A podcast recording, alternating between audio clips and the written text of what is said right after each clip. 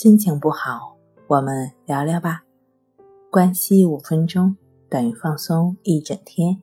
大家好，欢迎来到重塑心灵，我是主播心理咨询师刘星。今天要分享的作品是精神反映世界。你是什么样的，你的世界就是什么样的。世界万物都融入你自己的内心经历中。外在世界并不重要，那只不过是你自己意识状态的一种反应。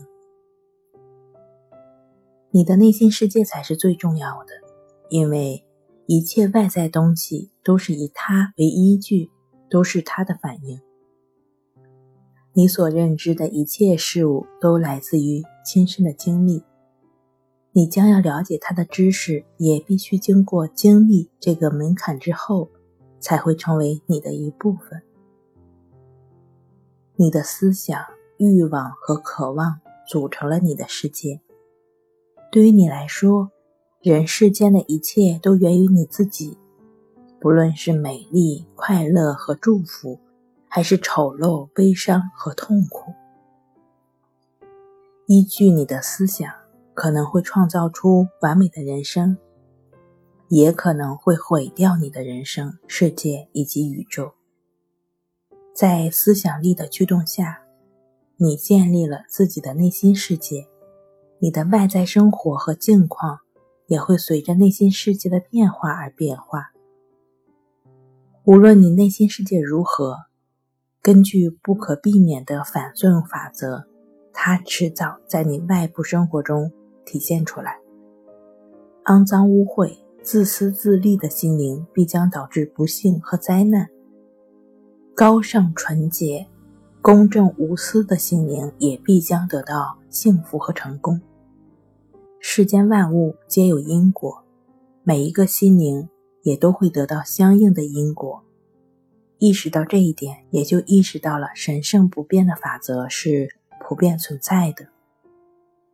人的一生所经历的事情，不论是创造性的还是毁灭性的，都是由个人内在思想生活的品质和力量所支配的。每一个心灵都是人生经历和思想的复杂的组合体，人的身体只不过是表现心灵的临时的载体而已。因此，你有什么样的思想，就会有什么样真实自我。你周围的世界，不论是生机勃勃还是死气沉沉，都是你思想的外衣，都是由思想而决定的。正如我们想什么，决定我们是什么。佛祖曾经说过：“人因思想而为人，思想是人的根基，人是由思想组成的。”据此，我们可以得出以下的结论。一个人之所以幸福，是因为他拥有幸福的思想；一个人之所以痛苦，是因为他对世事心生沮丧、悲观、失望。古语道：“物以类聚，人以群分”，讲的就是这个道理。